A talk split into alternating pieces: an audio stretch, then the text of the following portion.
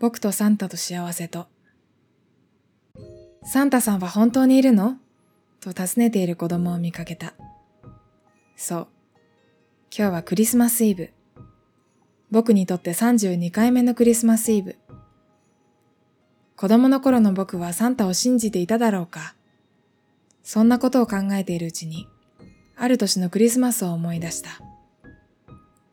土管からヒゲのおじさんが顔を出し、日本中の子供たちがキノコや亀を踏みつけていたその年、小学校低学年だった僕は必死に願っていた。クリスマスプレゼントとお年玉と誕生日プレゼントを全部合わせていいからファミコンをください。数日に及ぶ必死な交渉に親もようやくファミコンを買うことを了承した。当時我が家が裕福だったのか、あるいは貧しかったのかはわからない。でもこの年のクリスマスプレゼントは高価な買い物だったに違いない。雪が少し降る街を父の車に乗り、知り合いのおもちゃへファミコンを受け取りに行ったのを今でも覚えている。共働きで帰りも遅かった両親。だからおもちゃ屋へ行くのも結構遅かったように思う。すっかり暗くなった街。おもちゃ屋さんの自宅から漏れる光に照らし出され、雪が舞っていた。当時の僕には少し大きめの銀色の箱を受け取り、心の底から喜んだものだ。そこにはクリスマス的な厳かさもなければ、サンタを信じる少年の純粋さもなかった。他人から見たら無粋な光景に見えたかもしれない。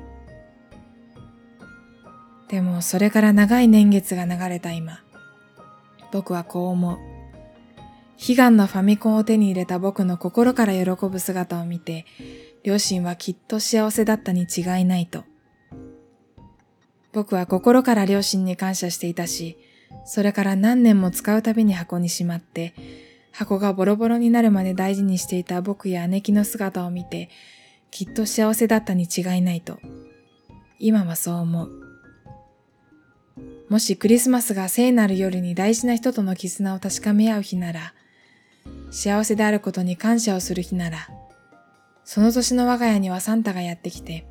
家族みんなが幸せを感じられるというプレゼントを置いていってくれたのだ。そして今夜、あれから何十年も経った今の僕が、この家に生まれたこと、この家族と共に生きてきた32年を振り返り、悪くなかったなと思えたことも、土管からひょっこり顔を出した赤色のひげ親父が運んでくれたクリスマスプレゼントなのかもしれない。これまではサンタなんていないと思っていた。次にどこかの子供に聞かれたら僕は答えられるはずだ。サンタはいるよって。それは幸せを感じる夜なのだから。ここにも一つのメリークリスマス。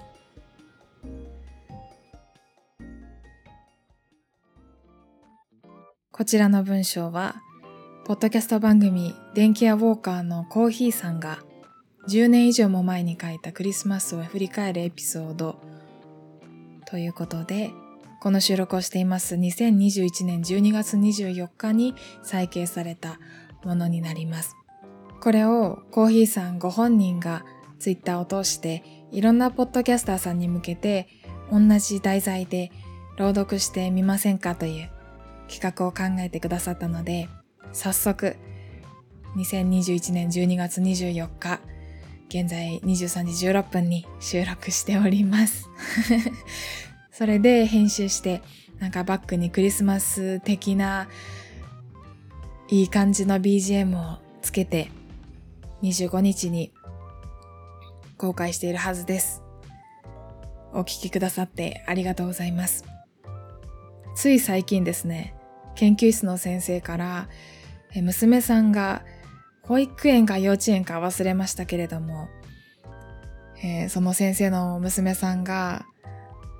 なんかそろそろサンタを信じなくなってきているんじゃないかと思って怖いと。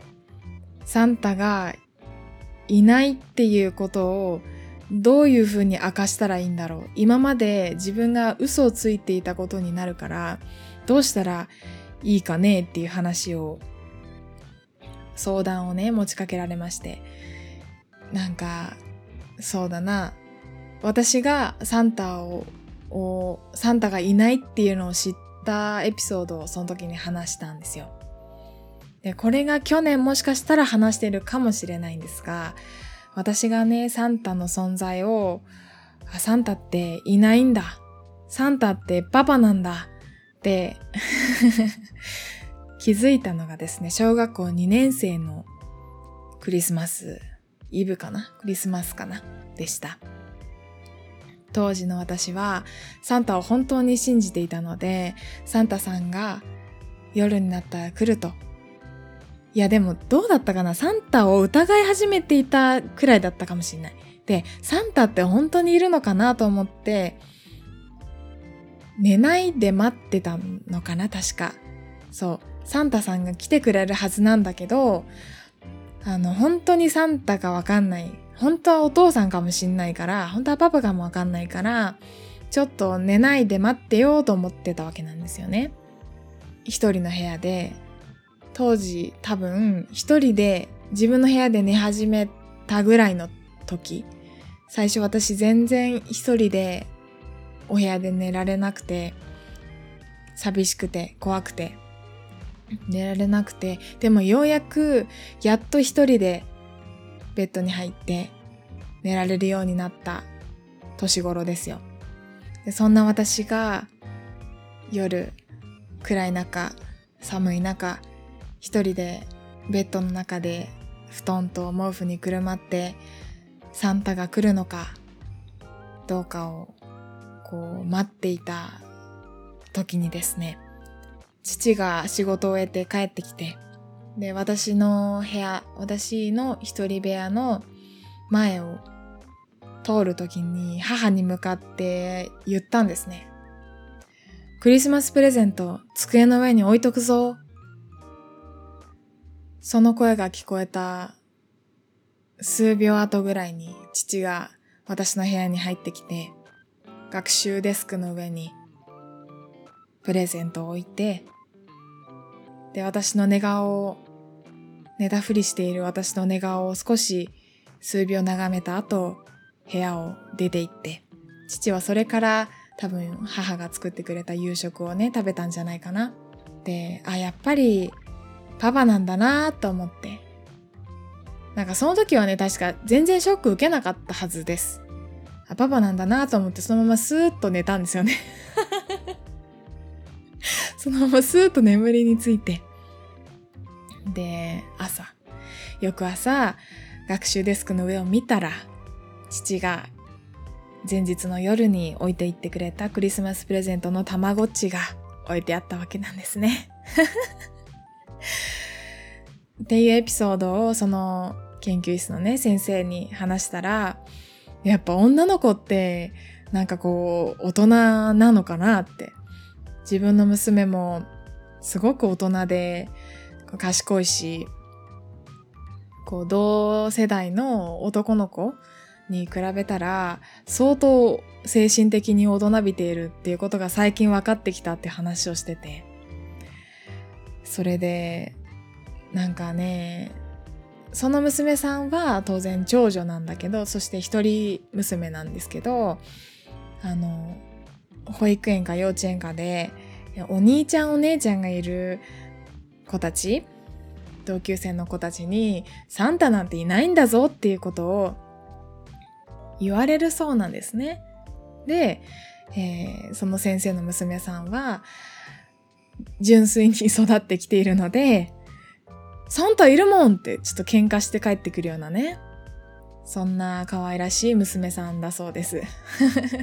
そんな娘さんがサンタいないってことに気づいてショックを受けないか。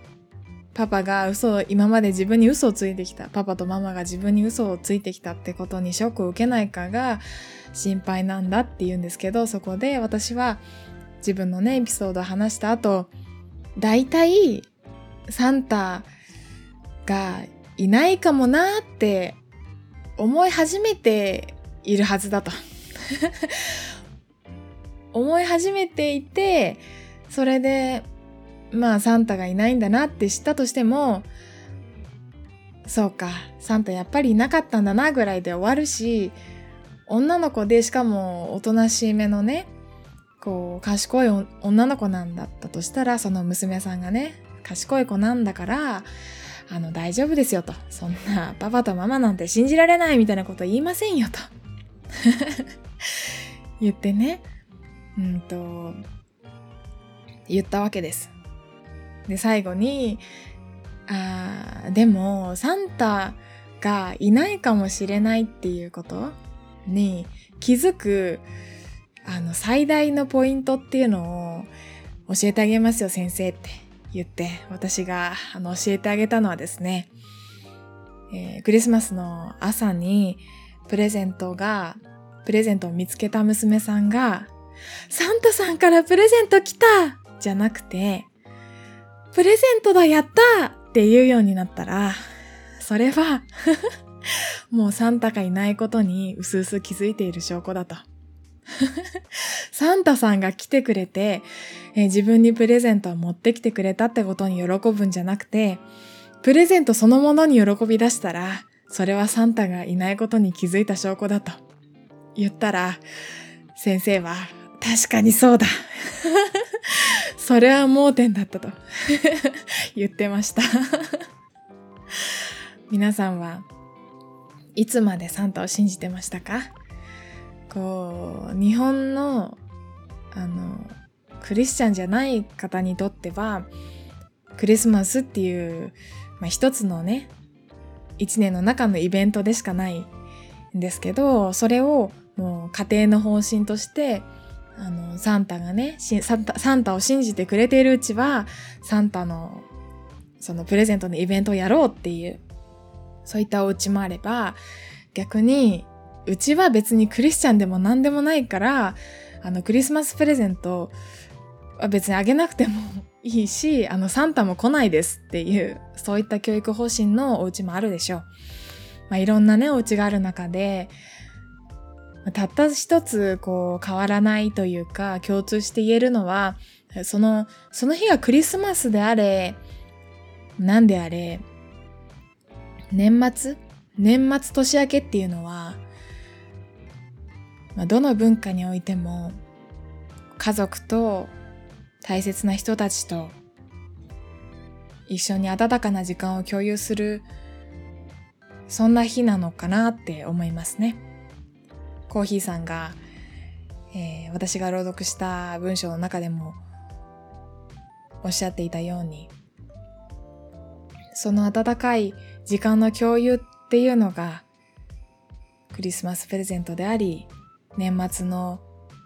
えー、なんていうの？年末のこういい過ごし方なのかなって、そういうふうに私も思います。だから今年は私研究で忙しくてなかなかこうギリギリまで、えー、実家には帰れないんだけど毎年ねクリスマスか、まあ、その周辺ぐらいにはもう実家にとくに帰ってしまってで家族で団らんを過ごすのが好きな私ですが、ちょっとね、今年はね、夏は飲酒でなかなか帰れないし、お盆にね、帰れなかったし、冬は冬で研究があるから帰れないしっていうんで、イレギュラーな年になりましたね、今年は。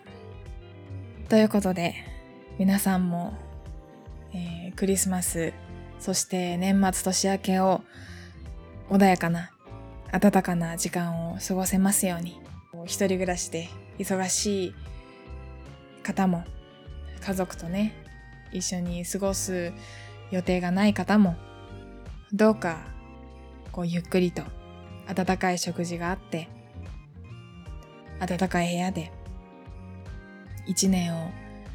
ふっと振り返るようなそんな心のゆとりがあるそんな一日でありますように。ということでスペシャル会は終わりにしたいと思います。